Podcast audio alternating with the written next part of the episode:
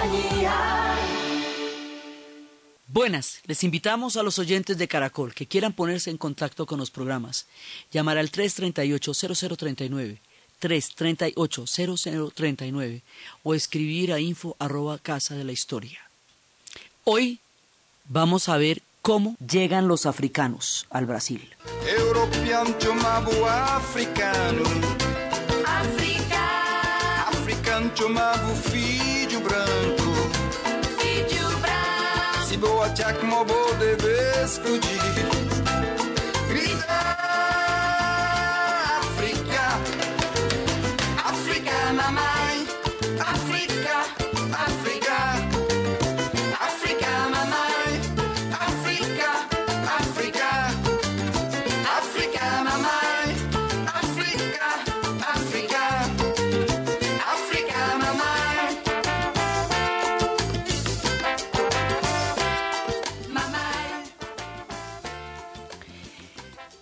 Los portugueses formaron parte también, junto con el resto de la península ibérica, del el imperio del mundo de los árabes. Y en la época en que formaron parte de los califatos de los árabes eso, los árabes tenían una forma de esclavitud desde ese momento. Esa forma de esclavitud también sería después adoptada. Los portugueses van a estar en la- toda la fundación del Brasil. La vez pasada habíamos visto el Brasil indígena, habíamos visto el Brasil portugués, habíamos visto la, la injerencia de las misiones jesuíticas en la formación de este primer Brasil. Ahora vamos a ver uno de los factores más determinantes en la identidad brasilera, en la formación del Brasil, que es la influencia de África, por el tiempo tan prolongado de la esclavitud, por la cantidad tan inmensa de gente que fue llevada como esclavos al Brasil, porque aquí fue más que en ninguna otra parte, por las características de este tráfico, porque fue a partir del Brasil que se montó, porque fueron los portugueses los que iniciaron el comercio de esclavos. Por todos estos factores, la identidad brasilera tiene una influencia fundamental y esencial del mundo africano. Es casi de las influencias más fuertes, junto con todas las otras que van formando las capas de historia que conforman la nación brasilera.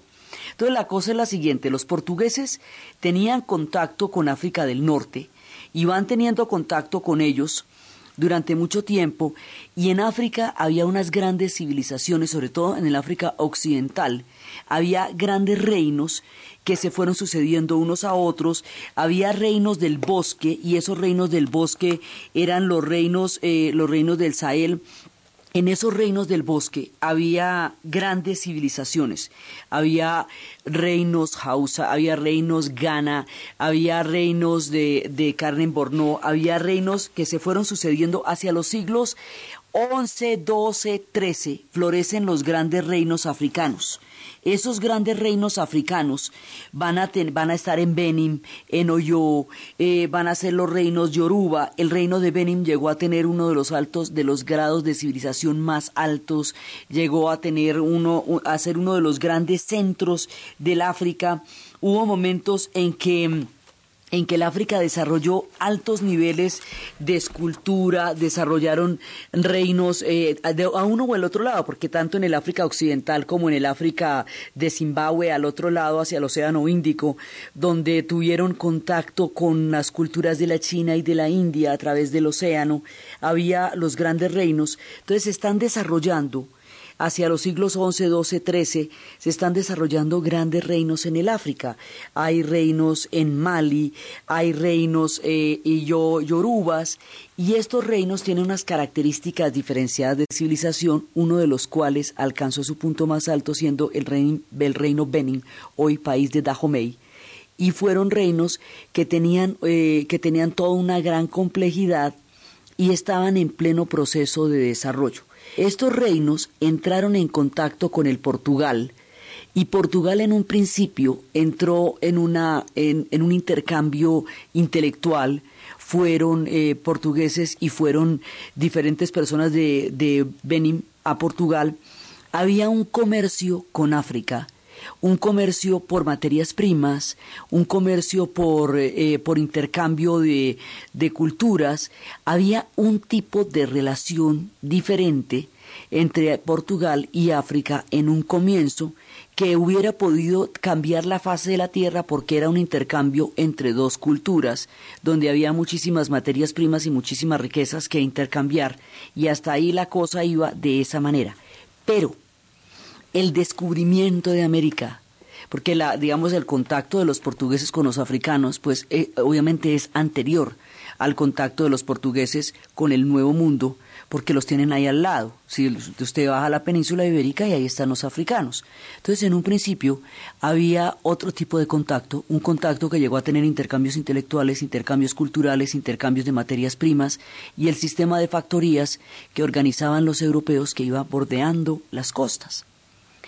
Pero, con el descubrimiento de América y con la tragedia demográfica del mundo indígena, por todas las condiciones que vimos en el programa pasado, el mundo indígena va a entrar en una tragedia demográfica de grandes proporciones, entre las enfermedades, las plagas, las persecuciones, las cacerías organizadas de tribus, la forma como fueron eh, eh, entrándose en lo profundo de la selva, la población indígena se va a diezmar de una manera catastrófica, dramática, y se va a negar a ser utilizada como esclavos para el floreciente negocio de las plantaciones que en ese momento está empezando a tener lugar eh, desde el punto de vista de la, de la relación del comercio de los portugueses. Los portugueses están empezando a crear las plantaciones de azúcar.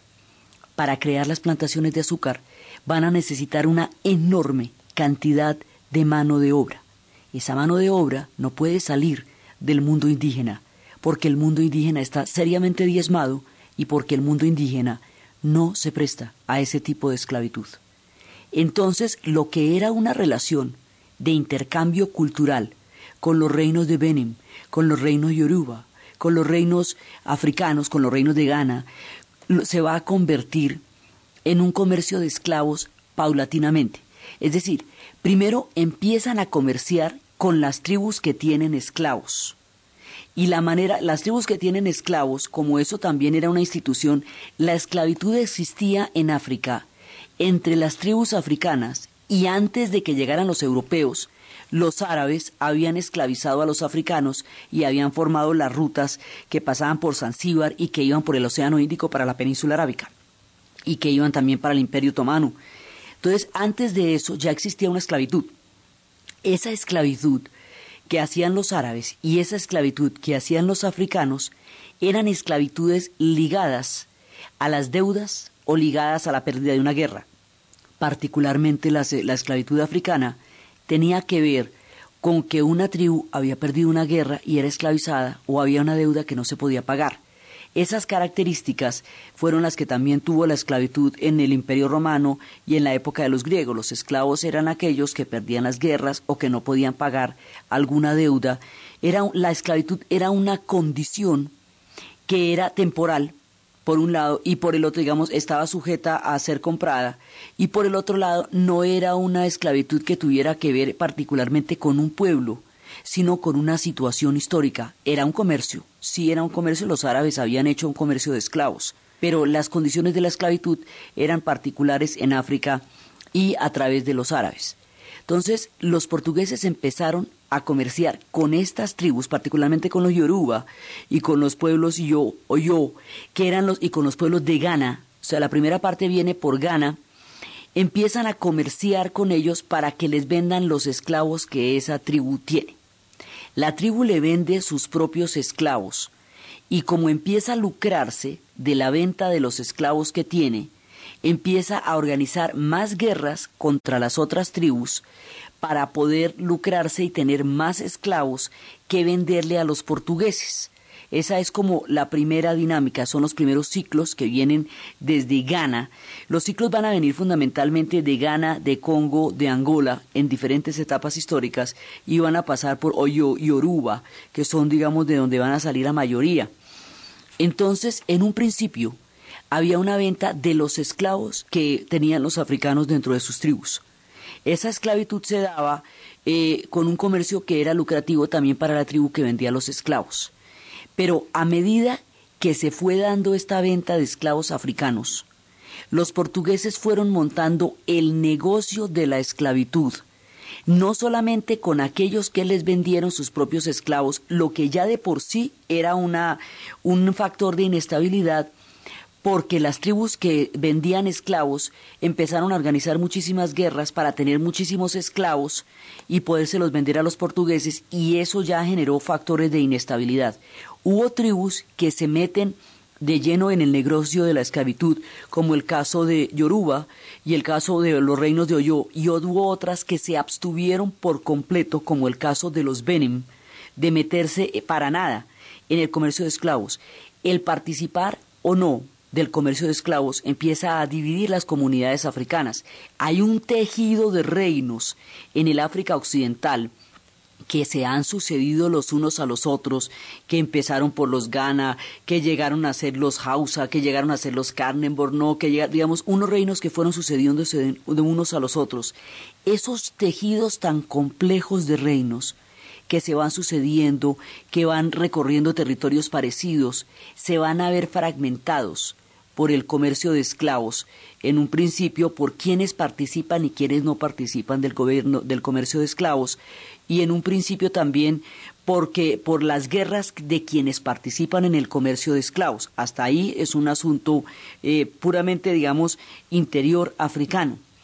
Pero luego, cuando el comercio de esclavos empieza a, a aparecerse como una alternativa altamente lucrativa para los portugueses, los portugueses ya no van ya no van a ir por aquellas tribus que les venden los esclavos, sino por la tribu misma.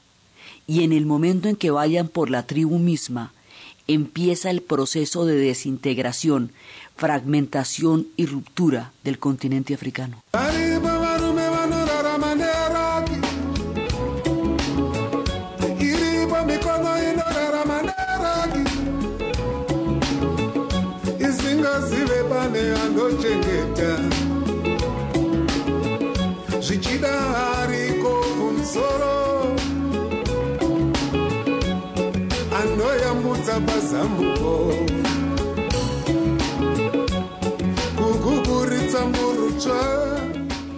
La naturaleza del comercio cambia.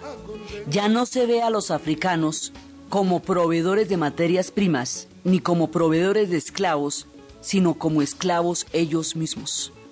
Los portugueses montan el comercio de esclavos europeo. Son los que se inventan las redes. Y después de ellos, con ellos competirán y contra ellos competirán, por supuesto, los españoles que les quedan ahí al lado, y luego los ingleses, y luego los franceses y los holandeses, hasta que eso se va a volver un orden mundial. Pero el invento, así de macabro y así de terrible, es portugués. Entonces ellos empiezan a montarlo de la siguiente manera. Empiezan a ver a los africanos como materias primas ellos mismos. O sea, no es a través de ellos que van a lograr algo, sino ellos se vuelven un objeto de comercio. Pasan de ser sujetos con quienes se está estableciendo un comercio, porque les entregan materias primas o aún porque les entregan a sus esclavos, para convertirse en objetos de un tráfico de esclavitud que para el momento en que los africanos se dieron cuenta que eso estaba tan montado, ya estaba tan organizado y era tan indiscriminado contra todos, independientemente de que fueran los jefes de las tribus, los esclavos de las tribus, de que estuvieran comprometidos con el tráfico de esclavos como los Yoruba o no como los Benin, independientemente de eso, empiezan a convertirse todos indiscriminadamente en un objeto de comercio. Empiezan a, a ignorarse, es ahí, en el momento en que se cambian la mentalidad de intercambiar con el reino Benim una, una cultura, una materia prima, a intercambiar, a empezar a saquear y a secuestrar a las personas del reino Benim para llevarlas al Brasil, o en el momento en que con los Yoruba ya no se tiene un tráfico de sus esclavos, sino de ellos mismos, ahí los europeos empiezan a mirar a los africanos como objetos, como, como propiedades, como comercio, como mercancía, se cambia la naturaleza de intercambio por una naturaleza de rapacidad contra un factor humano que es el que va a ser utilizado ahora para nutrir el mundo de las plantaciones. Ahí empieza Europa a tener unas relaciones de explotación con África que no han parado hasta nuestros días, aunque la esclavitud se haya acabado hace mucho tiempo, porque la mirada de prejuicio, de objeto y de utilización que este enfoque histórico dio determinó la tragedia del continente africano y sigue siendo la raíz de sus fragmentaciones, de, su- de sus tragedias demográficas, de todas las, las- las deudas históricas que se tienen contra un continente expoliado hasta la saciedad y llevado hasta el borde de la, de la explotación por el comercio de esclavos. Entonces, este comercio que va a ser tan macabro tiene su epicentro más atroz en el Brasil. Es uno de los puntos donde va a conocer los extremos del horror. El otro es Estados Unidos también. Pero en el Brasil la cosa es aterradora porque ahí para ellos y a raíz de eso fue el invento. Entonces, ¿cómo se va montando esto? Esto tiene ciclos. El primer ciclo que tiene arranca desde Ghana, desde Guinea.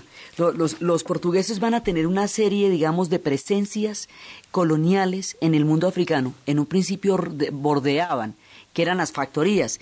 Entonces empieza por los lados del borde de la costa, eh, inmediatamente que enfrenta continentalmente al Brasil. Usted coge el mapa del Brasil, el mapa de Sudamérica, y coge el mapa del África Occidental y cuadran. Si los pudiera unir, cuadrarían y ahí están directo. Entonces los ciclos empiezan primero por Guinea. Después van a llevar una cantidad de pueblos de lengua bantú desde Angola.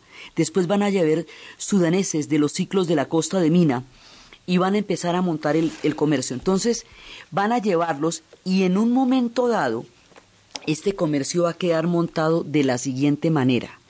Hay rutas que salen desde Angola, desde el Congo, inclusive desde Mozambique, que se unen con, la con las otras que están saliendo de Benin, de Nigeria, que son los reinos Oyo y Yoruba, que están saliendo de Guinea y, de, y que van para pasar por, por Cabo Verde y por Azores. Entonces, mire, de Guinea van a salir y de Cabo Verde por, van a pasar los esclavos que van a ser llevados a Portugal.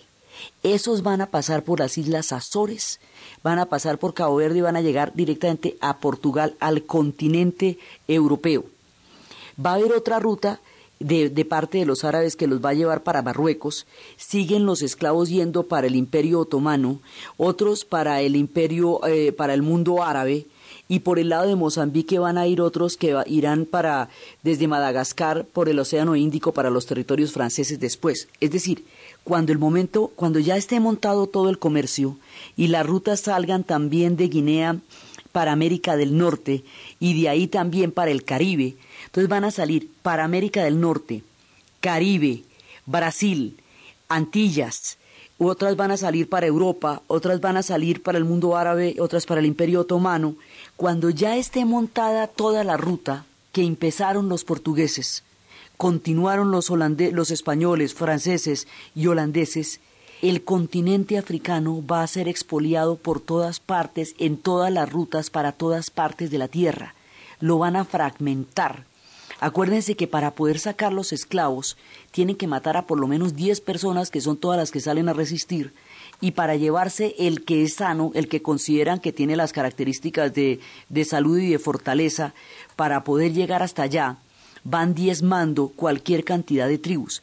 Entonces, el tejido de los reinos, Hausa, Songhai, Kanem Borno, de todos estos reinos que hasta el siglo XI, XII y XIII habían florecido con grandes civilizaciones africanas, queda totalmente fragmentado por este comercio, por el sistema de cacería. Adoptan el sistema de cacería que tenían los árabes, adoptan y se los van llevando, los portugueses se los van llevando hasta el Brasil, y al los llevando montan la ruta, crean el negocio. En un principio solamente traían los barcos, pero después empezaron a hacer negocios redondos.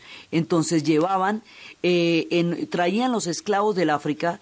En África el barco cogía azúcar, pau de Brasil y tabaco y eso se lo llevaba de vuelta para el continente africano y para el continente europeo. Entonces va a montar un, una- un negocio redondo en donde los barcos siempre están cargados en una dirección o en la otra.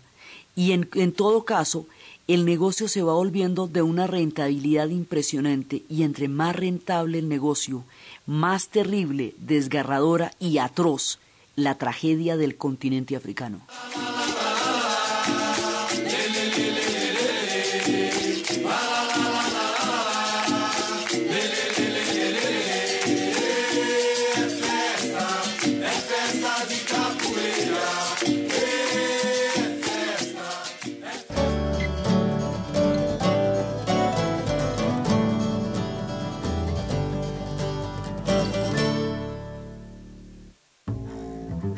Este domingo a las 11 de la noche, Nuevo Mundo de Caracol Radio. ¿Qué validez tiene el voto en blanco? Hablan los expertos. A nivel presidencial, creo que, que en este momento es inédito lo que está pasando. Es decir, tener para presidencia de la República entre un 27 y 30% de ciudadanos que han señalado en encuestas que van a votar en blanco, pues llama muchísimo la atención. ¿Qué dicen los ciudadanos? ¿Qué opinan las organizaciones a favor del voto en blanco? Nuevo Mundo, periodismo joven con sentido social. Dirige Norberto Vallejo, Caracol Radio, más compañía.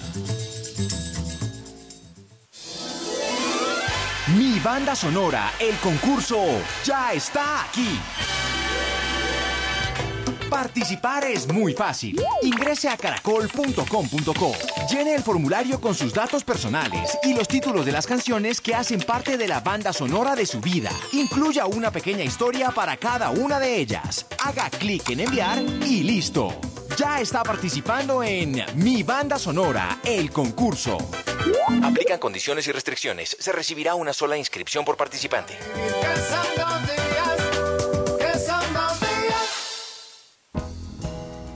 Este domingo a las 9 y 30 de la noche, en el Club de Lectura de Caracol Radio, Gabriel García Márquez no murió ayer, ni antier, ni hoy. Gabriel García Márquez murió el día en que los colombianos dejaron de leerlo.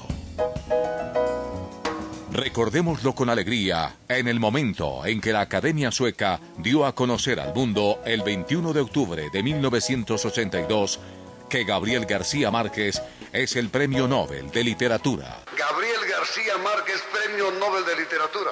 Me acaban de despertar con la noticia de que soy premio Nobel. Es una sensación muy rara. Todavía no estoy seguro de que he despertado. Y la Gabo Lectura se tomará las bibliotecas, colegios y parques. Un homenaje en voz alta leyendo El coronel no tiene quien le escriba. En primer lugar, el nombre es un homenaje a una docente llamada Aura Ballesteros. Y no se le olvide, que cuando uno lee un libro, no vuelve a ser el mismo. dirige Norberto Vallejo. Caracol Radio. Más compañía. Ya está disponible la aplicación de Caracol Radio en todas las plataformas móviles. Ingrese a la tienda de aplicaciones de su Android, iPhone, Windows o BlackBerry. Digite Caracol Radio. Siga las instrucciones de descarga y disfrute gratis de nuestra señal en vivo, las noticias y los audios de todos los programas. Recuerde que puede compartir toda la información en las redes sociales. Más detalles en caracol.com.co slash celular.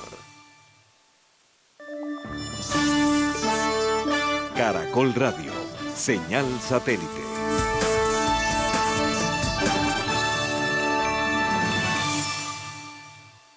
Con DirecTV tienes el mundial como, cuando y donde tú quieras. DirecTV da la hora en Caracol Radio.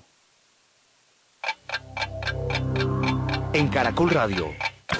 Son las 11 de la mañana y 35 minutos. Con DirecTV tienes todo el mundial. Y ahora, todos los jugadores.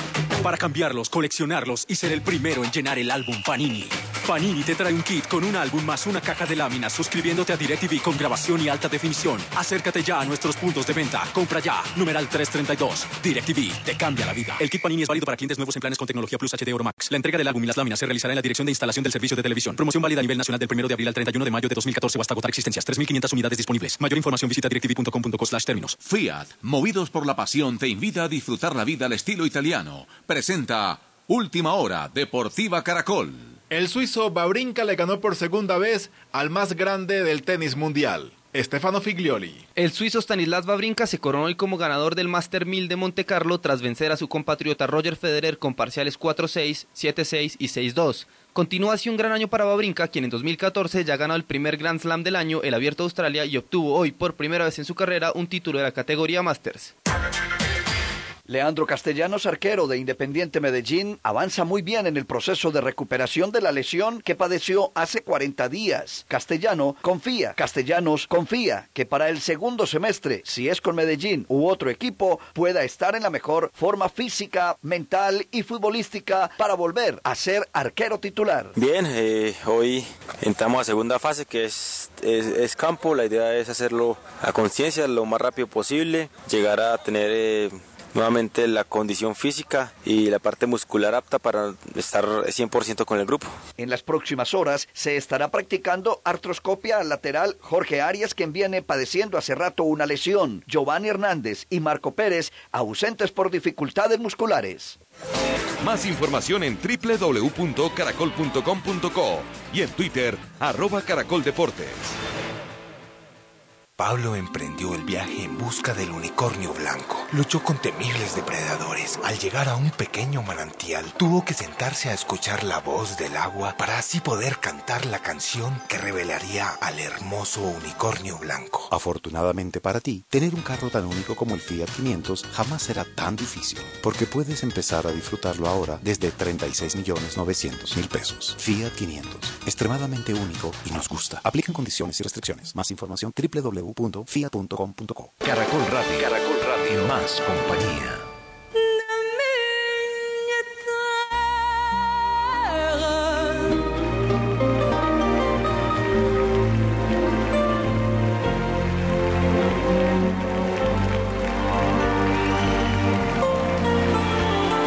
Regresamos con Historia del Mundo.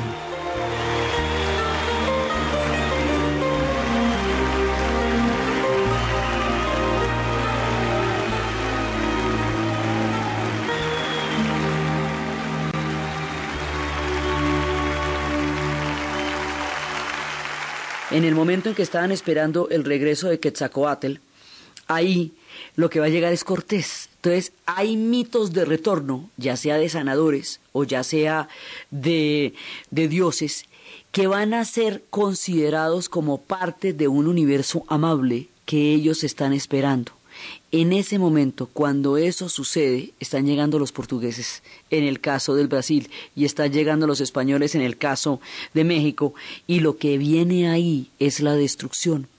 Entonces, este proyecto tan grande de navegación, digamos, tan, tan científico y tan romántico a la vez, tan lleno de, de esperanzas y de, y de horizontes, desde el punto de vista portugués es absolutamente grandioso porque es una de las empresas de navegación más organizadas, más osadas, más preparadas de las que se haya tenido noticia. Es una hazaña, es una verdadera odisea y viene de un pueblo que ha venido madurando su experiencia histórica hasta hacerla desbordar en un proyecto global. Entonces hay una grandiosidad, digamos, de, de imperio y de proyecto detrás de todo esto, pero el universo a donde llegan tiene su propia grandiosidad y su propia cosmogonía y en esa cosmogonía y en esa y en esa en, en, toda esa mirada del cosmos esta grandiosidad portuguesa se convierte en una tragedia porque va a destruir o a mellar en una gran medida un mundo que se regía con otros ejes y con otros patrones completamente distintos. El encuentro entre estos dos proyectos, estas dos visiones del mundo y la llegada de otro proyecto que viene también de otra parte,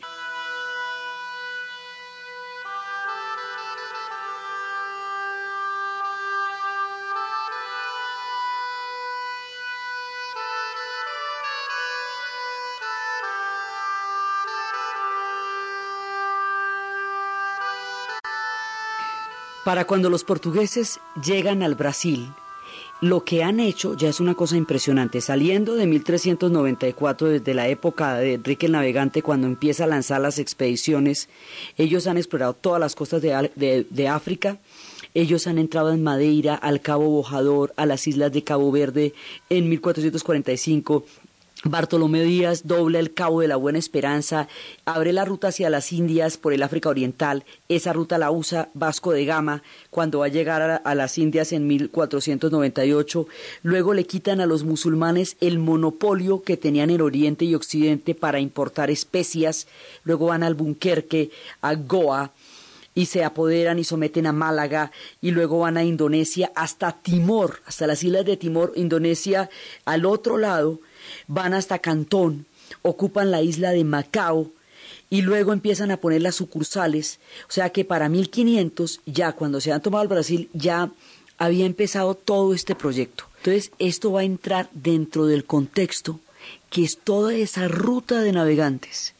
Y van a llegar a un pueblo, a una cantidad de pueblos y de cosmovisiones completamente diferentes, donde dicen que el padre primero de los guaraníes se hirió en la oscuridad, iluminado por los reflejos de su propio corazón, y creó las llamas y la tenue neblina, creó el amor y no tenía quien dárselo, creó el lenguaje, pero no había quien lo escuchara. Entonces encomendó a las divinidades que construyeran un mundo y que se hicieran cargo del fuego, la niebla, la lluvia y el viento y les entregó la música y las palabras del himno sagrado para que dieran vida a las mujeres y a los hombres. Así el amor se hizo comunión, el lenguaje cobró vida y el Padre primero redimió su soledad. Él acompaña a los hombres y a las mujeres que caminan y cantan. Ya estamos pisando esta tierra, ya estamos pisando esta tierra reluciente. Así cantaban y contaban también las historias de un pueblo que había encontrado un día comida y había encontrado una cantidad de cosas lo más lindas después del diluvio, cuando la selva estaba verde, verde estaba ya la selva, pero vacía. Un sobreviviente arrojaba sus flechas a través de los árboles y las flechas atravesaban nada más que sombras y follaje. Al anochecer, al cabo de mucho caminar, buscando al sobreviviente, regresó a su refugio y encontró carne asada, tortas de mandioca, lo mismo ocurrió al día siguiente y al otro día también volvió y pasó lo mismo. Él había desesperado de hambre y soledad y se preguntó a quién debía agradecerle tan buena suerte. Al amanecer se escondió y esperó. Dos papagayos llegaron desde el cielo y se posaron rápidamente sobre la tierra. Se convirtieron en mujeres, encendieron el fuego y se pusieron a cocinar. El único hombre que en ese momento estaba eligió a la que tenía los cabellos más largos y la que lucía las plumas más altas y más coloridas, la que le parecía pues la más bonita, la más llamativa, la más mamita. Y la otra mujer, desdeñada, se alejó volando, convertida en papagayo. Entonces los indios mainas, descendientes de esta pareja original, cuando dicen, maldicen a sus antepasados, dicen que cuando sus mujeres no quieren trabajar y están gruñonas y de mal genio, dicen que la culpa la tuvo el padre original porque eligió a la inútil. Y la otra se convirtió en el padre y la madre de todos los papagayos que viven en la selva. Entonces se va creando un mundo así, un mundo basado en la alimentación de la mandioca, un, un, mundo donde esa mandioca la van a coger y la van a convertir en un pan, en una comida, le van a quitar el veneno, que era lo que, lo que la hacía tan peligrosa, y la van a convertir en un alimento fundamental. Y con eso es que van a sobrevivir. Dicen, y cuenta la leyenda, que ningún hombre la había tocado, pero un niño creció en el vientre de la hija del jefe. Lo llamaron Mani. Pocos días después de nacer ya corría y conversaba. Desde los más remotos rincones de la selva venían a conocer al prodigioso Mani. Entonces no, el tipo no tenía ninguna enfermedad, el niño ni nada, pero al cumplir un año dijo me va a morir y se murió. Entonces pasó un tiempo y una planta que jamás habían visto brotó de la sepultura del niño de Mani, que la madre regaba cada mañana. La planta creció, floreció, dio frutos. Los pájaros que la picoteaban andaban y luego daban tumbos por el aire aleteando en espirales locas y cantando como nunca. Un día la tierra se abrió donde Mani yacía.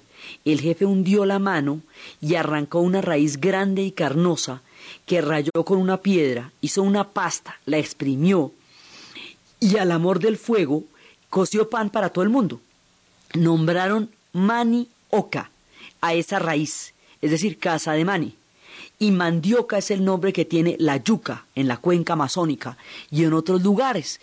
Esa mandioca es la base de la alimentación porque tiene una característica muy positiva y es que mantiene durante mucho tiempo su calor al interior, este dura viva al interior de la tierra durante muchísimo tiempo y es la base de la alimentación. Entonces, alrededor de esto se fue creando una cosmovisión, una, cosmone- una, una mirada sobre el mundo.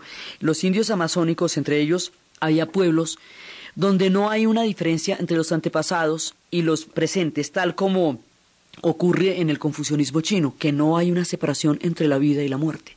Así, cuando los ancianos ya estaban demasiado viejos, los espíritus y los mismos parientes les decían en conjunto, ya has bailado lo suficiente, ya has cantado lo suficiente, ya tienes que pasar al otro lado. Para ellos, morir era pasar al otro lado. Estos pueblos viven en la selva y se adaptan a la selva.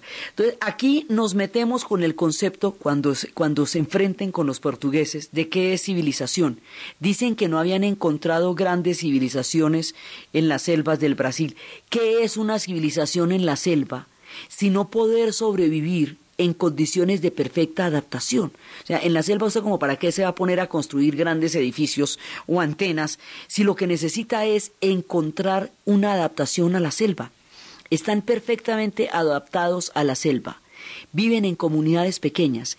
Hay grupos muy grandes, digamos, hay familias enormes. Los tupi guaraní son una familia lingüística enorme, pero viven en pequeños grupos porque la selva no aguanta comunidades humanas de gran tamaño. Así que cada vez que uno de estos grupos se hacía demasiado grande, de ahí salía otro grupo y formaba otro combo, otra tribu. Un poco como también hacían los griegos, cada vez que una ciudad se volvía muy grande salía otra ciudad de ahí y también hacían los, los vikingos, los nórdicos, cada vez que había demasiada población en una zona, de ahí se limitaban otros a crear otra zona distinta.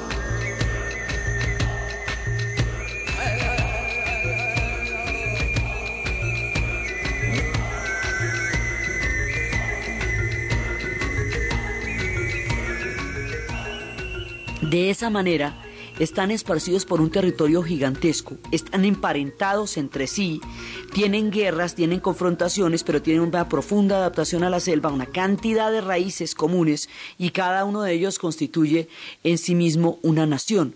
Hay pueblos de una diversidad enorme. Había más de 300 lenguas en ese momento y había pueblos de unas características muy diferentes las unas de las otras. Entonces, cuando llegan, se van a encontrar los portugueses con un mundo completamente inimaginable. En un principio lo reciben muy bien, pero luego van a empezar a, a, a, darse cuenta que el interés de los portugueses era brutalizarlos, era explotarlos y era extraer los recursos de ellos y ahí se empiezan a poner moscas porque ya se dan cuenta que la cosa es grave. Algunos domesticarán, aprenderán con los caballos y se convertirán en jinetes y serán unos pueblos bellísimos, bellísimos que los comparaban con Hércules porque eran grandísimos, eran hermosos y eran, eran altivos, ellos van descubriendo toda esta gente, digamos, van encontrando un mundo que no se pueden imaginar y el mundo indígena se va dando cuenta más o menos rapidito que la cosa es bastante grave y se van esparciendo por la selva. Al meterse por la selva, cada vez más selva adentro, selva adentro, selva adentro, van a lograr que se preserve la cultura. Esto es una historia de supervivencia que arranca desde el momento en que se encuentran con los portugueses y todavía está en condiciones de peligro, porque todavía hay, hay reclamaciones de tierra poderosísimas, por ejemplo, entre los pueblos paranas, que no, no cuando iban a construir la carretera transamazónica, los encontraron, los ubicaron, los diezmaron de enfermedades y luego los llevaron a un campamento y los lo fueron reduciendo. Hoy por hoy están en las reclamaciones.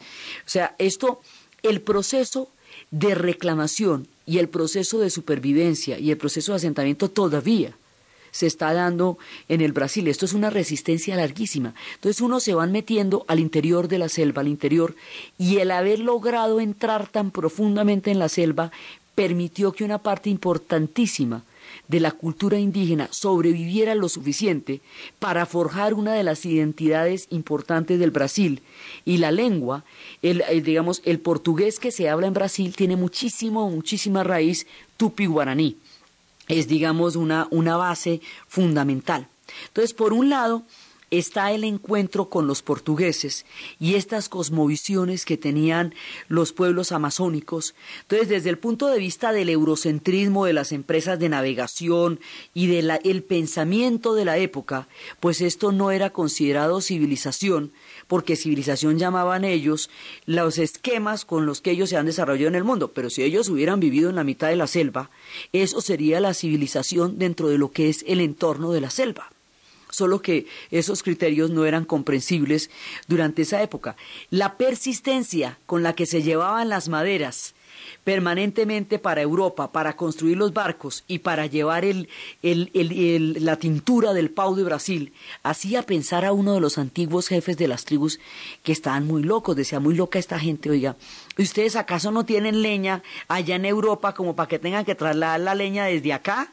Rarísimo pues que se les dé por llevar leña con tanta celeridad como si no tuvieran allá leña que quemar. Les parecía muy extraña esa, esa compulsividad para explotar los recursos y van a intentar poner a la población indígena a trabajar en lo que se llama trabajo compulsivo para extraer esos recursos y la población indígena ni quiere ni puede ni le interesa trabajar de esa manera y no se van a dejar esclavizar en, los términos en que fueron requeridos y eso los va a ir diezmando seriamente. Este es el contacto con los portugueses, pero hay otro tipo de contacto con otro proyecto histórico que también se va a dar en estas zonas y que es muy particular de esta historia.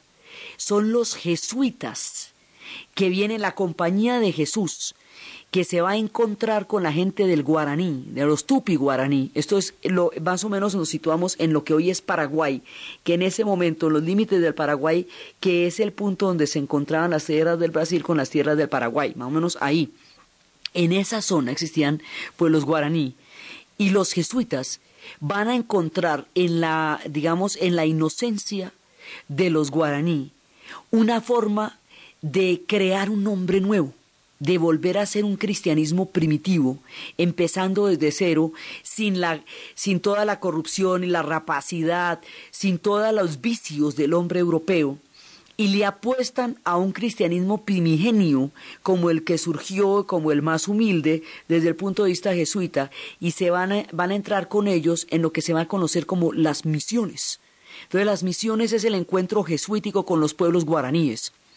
Y ese encuentro es tremendamente polémico porque, por ejemplo, Darcy Ribeiro, de donde estamos contando muchas cosas, considera que esas misiones ayudaron a concentrar a la población indígena y hacerlas más vulnerables a las enfermedades y que, y que eh, los domesticaron. Pero resulta que en esas misiones se dio un intercambio cultural y espiritual entre los jesuitas y entre las comunidades guaraní como no se dio en ninguna otra parte, en ningún otro lugar de colonización.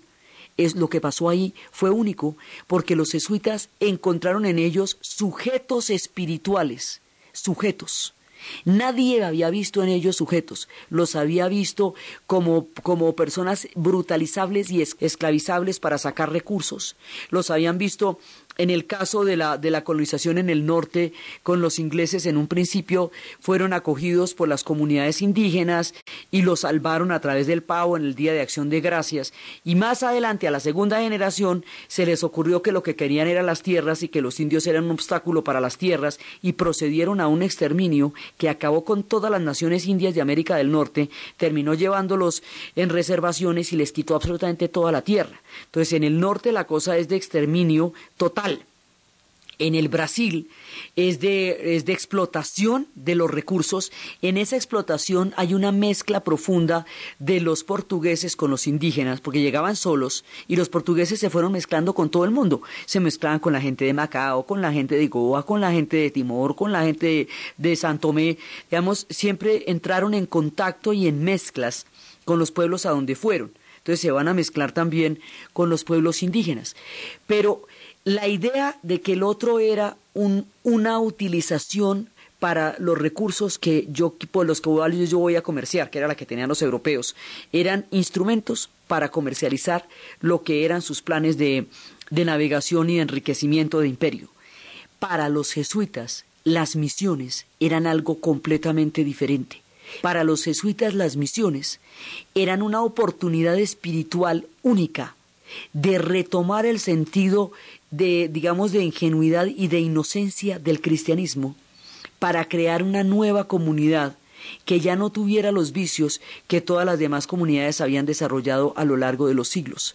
Y aquí va a haber un intercambio de música, de cultura, de espiritualidad, donde los jesuitas se van a ver tan comprometidos que cuando se expulsen las misiones y cuando la, misma orden, cuando ellos tengan que desalojar, ellos van a armar a los indios y van a pelear con los indios defendiendo su propio proyecto y van a morir con ellos defendiendo su propio proyecto enclavado en la mitad de la selva. Este episodio fue llevado al cine en una película que se llama La Misión, que es con Jeremy Irons y con Robert De Niro que cuenta la historia de estas misiones donde se dio un intercambio espiritual único, cualquiera que sea el enfoque antropológico, ahí hubo un intercambio espiritual que no se dio en ningún otro encuentro entre el hombre blanco o el hombre europeo y las poblaciones indígenas en ninguna otra parte del planeta, porque en todas la relación fue de depredación. Aquí hubo un encuentro espiritual. Aquí había un proyecto jesuítico, aquí había un mundo indígena, aquí había un proyecto portugués de navegación, y van asentando desde las diferentes cosmovisiones, desde la grandeza de la selva y desde la, la, ambición del plan del proyecto portugués, van asentando las bases de lo que va a ser este Brasil. Este es el primer Brasil con el que nos vamos a encontrar, un Brasil indígena de profunda raigambre, de muchísima fuerza. Más adelante, cuando empiecen a verse diezmados eh, por toda la fuerza de la, del trabajo y de la explotación a la que quieren ser sometidos, ya no será posible que sobrevivan y que puedan estar esclavizados en un trabajo donde nunca van a aceptar. Y esto va a llevar a la llegada de otros pueblos que van a contribuir a la identidad del Brasil, pueblos que llegarán de África algunos episodios de la cultura de los indígenas, de su mirada del mundo, de su grandeza y de su resistencia, inclusive hasta la actualidad, el encuentro con el mundo de África, y el proyecto portugués que va avanzando a medida que va encontrándose mundos en esta gigantesca tierra de selvas y mares es lo que vamos a ver en el siguiente programa.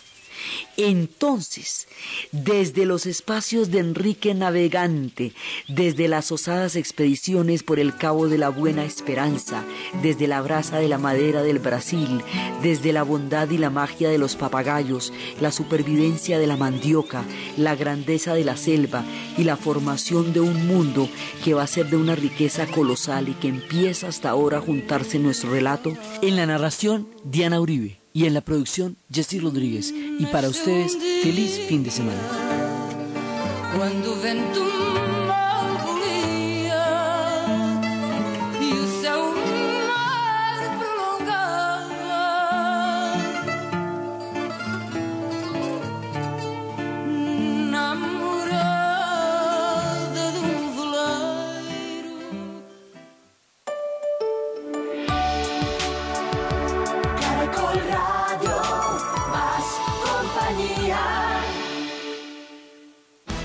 Todo lo que pasa, pasa en Caracol Radio. En Caracol Radio